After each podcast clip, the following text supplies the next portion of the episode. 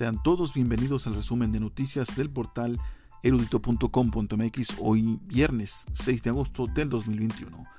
Confirmó el gobernador electo Rubén Rochamoya que Héctor Melesio Cuen Ojeda estará dentro de su gabinete. Entrevistado en Culiacán y al ser cuestionado sobre sus eh, miembros del gabinete, el gobernador electo, Rubén Rochamoya, confirmó que el dirigente del partido sinaloense, su aliado electoral, estará dentro de una lista de personas que lo acompañarán en el gabinete estatal. El maestro no, no fue específico en qué puesto estará Héctor Melesio Cuen. También confirmó que Adriana Ochoa, del Toro, será ratificada como la encargada de su comunicación social. Y fíjense la respuesta tan curiosa que dio el maestro Rocha. Dice, hay otros, dice, pero los tengo anotados con lápiz y se me pueden borrar. Esa fue la curiosa respuesta del gobernador electo de Sinaloa.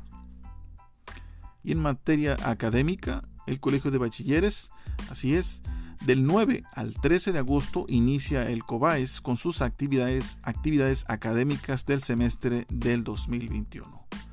Con la participación de más de 1.500 docentes, el Colegio de Bachilleres del Estado de Sinaloa desplegará del 9 al 13 de agosto una intensa agenda de actividades académicas de fortalecimiento docente y estudiantil como parte de las acciones de inicio de semestre del 2021 en los 125 planteles existentes en la entidad.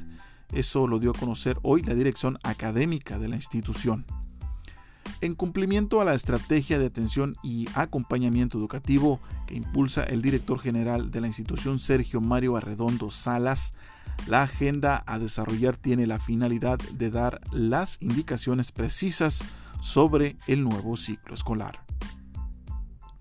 Y ya en temas locales, personal del DIF angosturense y estatal realizaron una supervisión de viviendas construidas por medio de un programa estatal donde 11 familias de las comunidades de El y La Unión resultaron beneficiadas.